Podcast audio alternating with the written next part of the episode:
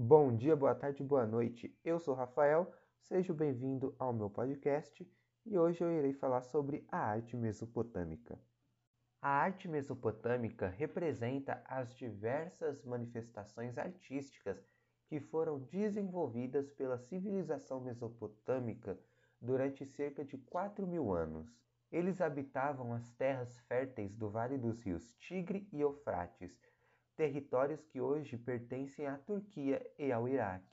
Os principais povos mesopotâmicos foram os sumérios, os acádios, os assírios, os caldeus e os babilônicos. Suas principais características são, no geral, que a arte mesopotâmica reflete a história, a política, a religião, as forças da natureza e as diversas conquistas dos povos que habitaram o local até o século VI a.C., ou seja, até a conquista dos persas.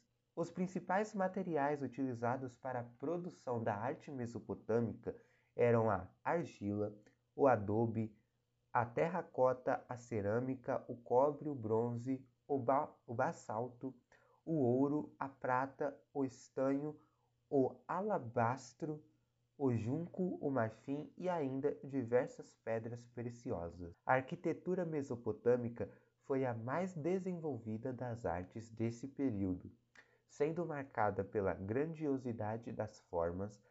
A escultura e a pintura possuíam a mesma finalidade decorativa, ou seja, elas foram produzidas para decorar os espaços arquitetônicos. Sobre a pintura mesopotâmica, Grandes murais, artigos utilitários e de adorno foram desenvolvidos pelos mesopotâmicos.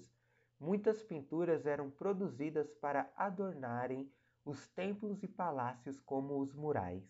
Utilizavam diversas cores e mosaicos para retratar, sobretudo, cenas do cotidiano, de guerra, rituais, cerimônias, deuses e a história desses povos.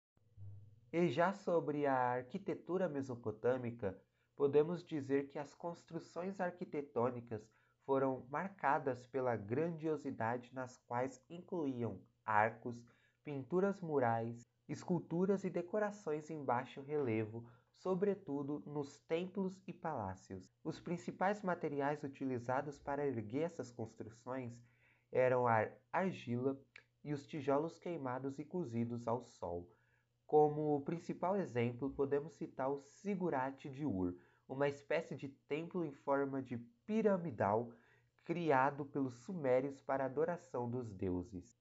E agora falando sobre a escultura mesopotâmica, podemos dizer que muitas esculturas tinham o objetivo de ornar os grandes espaços arquitetônicos, tal qual as pinturas, e seguiam padrões naturalistas e ou realistas tinham como principal característica a ausência de movimento, constituindo assim esculturas rígidas e estáticas.